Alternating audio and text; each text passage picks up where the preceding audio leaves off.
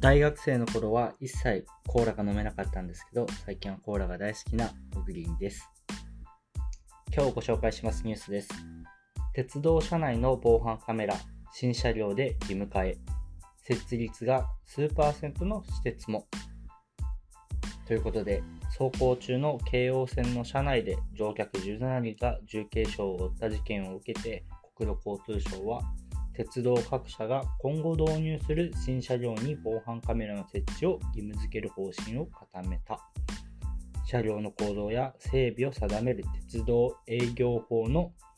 省令改正を検討するということで、カメラの設置といったものが義務化されるそうです。先日あった、えー、京王線の車内での乗客17人が重軽傷を負った事件では、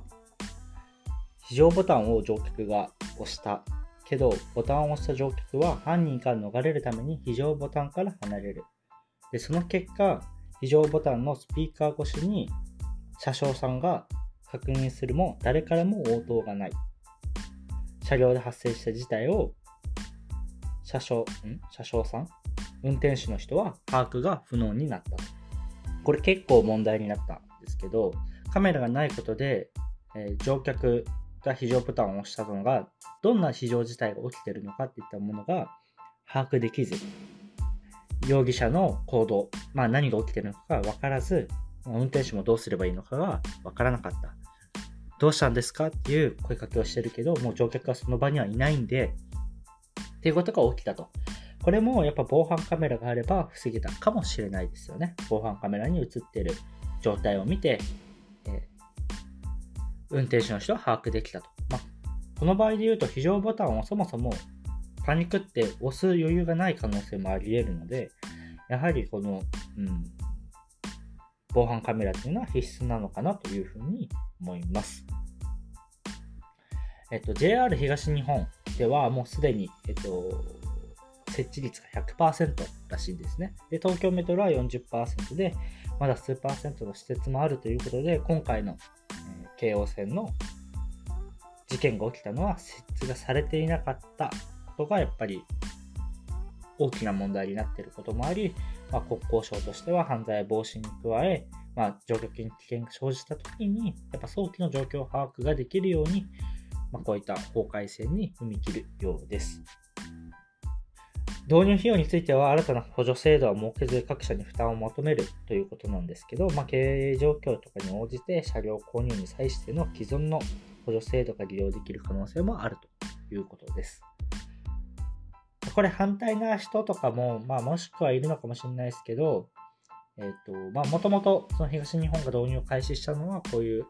あの殺傷事件とかではなくて、痴漢防止の文脈で始まったんですけど、まあ、そこから東京五輪東京五輪に向けて、まあ、首都圏を中心に、まあ、普及し始めて、まあ、今は100%で分けたんですけど、まあ、今後、こういったものが広がってくるのかなと、まあ、法律でも変わるんで、まあ、マストになってくるとなると、しっかりと広がってくると、えー、まあ、抑制にも十分なるし、ま、何かあってもすぐに駆けつけれる。また、この、ま、防犯カメラで設置してると犯人の顔とかも撮れるんで、ま、そういったところから全国の、えー設置してある監視カメラとカメラの映ってる画像データを照合して今どこにいるのかっていうのをリアルタイムに追っかけたりとかそういったこともできると思ってて、まあ、プライベートの問題とかって気にされる方もいるかもしれないですけど、まあ、僕個人としてはそのいちいち一個人のプライベートのものなんで、えっとまあ、国土交通省というか、まあ、こういう管理をする人たちも興味ないと思うんで、えー、そんな大きな問題に発展するようなことはないと思うと僕は信じているのでそうするとむしろやっぱ犯罪とか痴漢とか、まあ、起きてはならないものを防ぐためにもこの決断といったものは、えー、むしろもっと早くにあったらよかったなと思います。今日のニュースは以上になります。